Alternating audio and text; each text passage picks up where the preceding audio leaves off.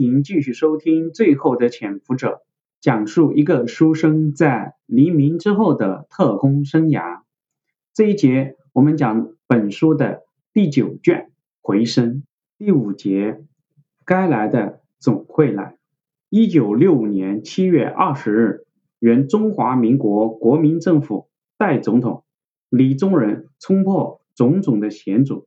和夫人郭德洁从美国回到北京，周恩来总理到机场欢迎李宗仁，在机场宣读声明，表示要为完成祖国统一做贡献，受到毛主席、刘少奇、周恩来、朱德等党和国家领导人接见。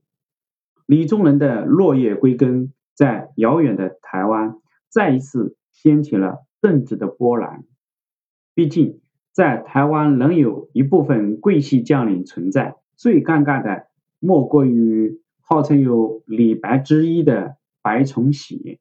本来他就长期遭受蒋介石的歧视和排挤，从保密局时代就在他的住所对面大大方方地设立了监视站点。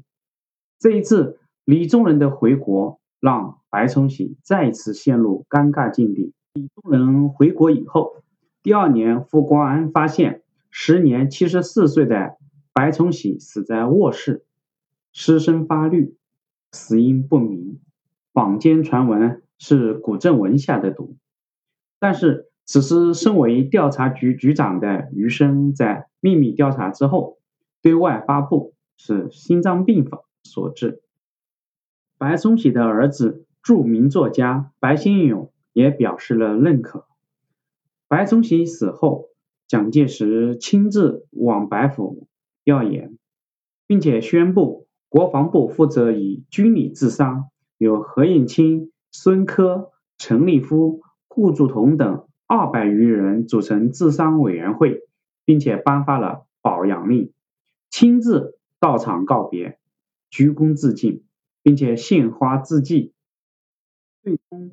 有着“小诸葛”之称的白崇禧葬于台北市回教公墓。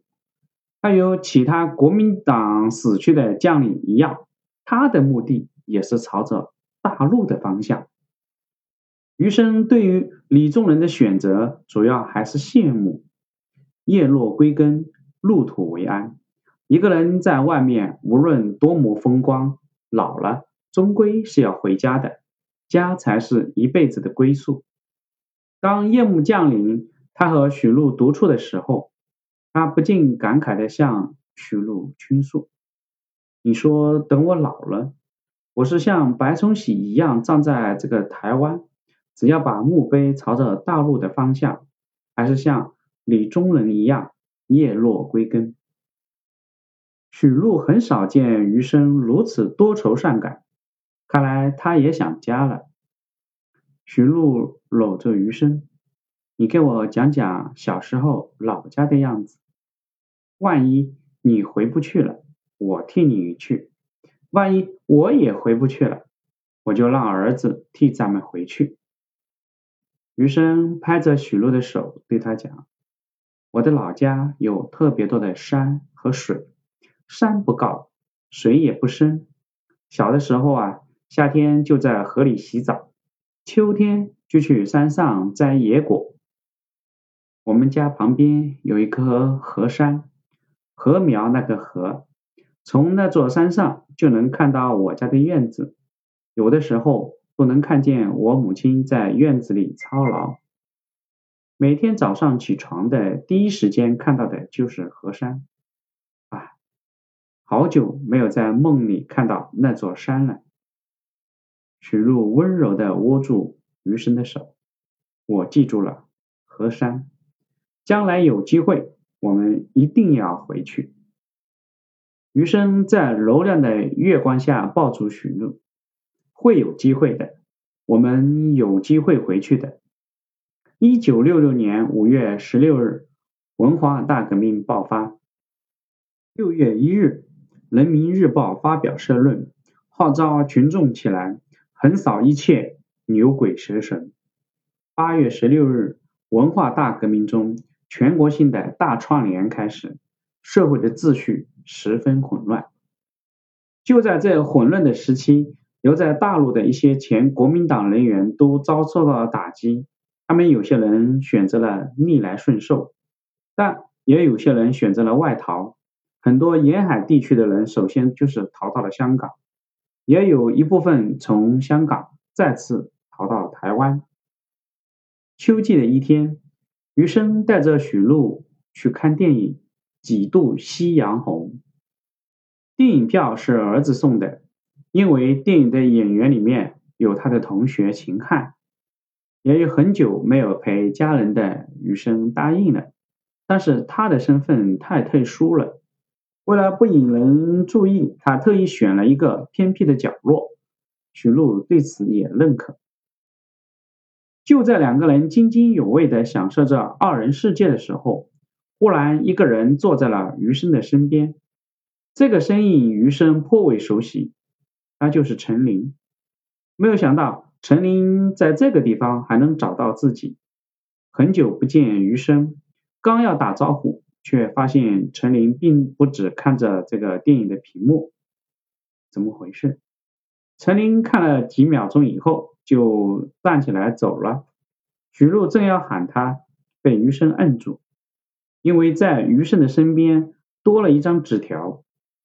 他将纸条偷偷的放在手心，接着。打哈欠的机会，低头看了一眼。有人问起当年宁波疫情，就说我们是分头走的，你西我宁，出事了，而且是陈年旧事，东窗事发。十一年前的事情重新被翻出来，可以说余生三十年的潜伏生涯，真正的漏洞并不多。宁波那一次算一个例外。两个人在那段时间里的行动，对于台湾来说是属于空白。如果详加追究，也不是不能发现漏洞的。只是啊，这十几年来，余生步步高升，从来没有人对此哎提过疑问。如今陈琳用这样不正常的方式传递这张纸条，其原因只有一个：有人掌握了一定的证据，提前开始。调查此事，余生已经没有办法继续看电影了。他虽然眼睛盯着前方，但是脑子里不断回想着宁波之行的各个片段。到底是哪个环节出了问题呢？张参谋长是不可能的，黄国华、林峰，还有田子恒，甚至还有可能那个预审科长。结合陈林的纸条，他的意思是说，那个人并不知道他和陈林在一起被捕，那就排除了黄国华和预审科长。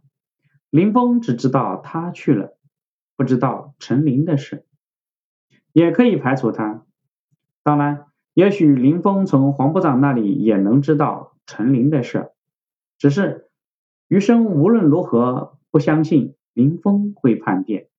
现在只有一种可能，田子恒。如果是田子恒的话，他能知道多少？和他接头的只有陈琳，但是他并不知道是陈琳是否告诉他余生也来了，还是他和陈琳同时被抓？是不是田子恒告的密？那么当地公安局是否将这个情况告诉了田子恒呢？现在，陈琳来报警的意思是说，田子恒肯定能说出他来。他准备独自揽过去，把余生保护起来。想到这里，余生一阵心头发紧。他再一次假装打哈欠，把纸条放到嘴里面吞了下去。许露看到刚才陈琳的表现，又看到了余生的表情，心里也知道。肯定出事了，不过他并不在乎，依然看着电影。他轻描淡写的对着余生说：“出事了吧？应该也没什么大不了。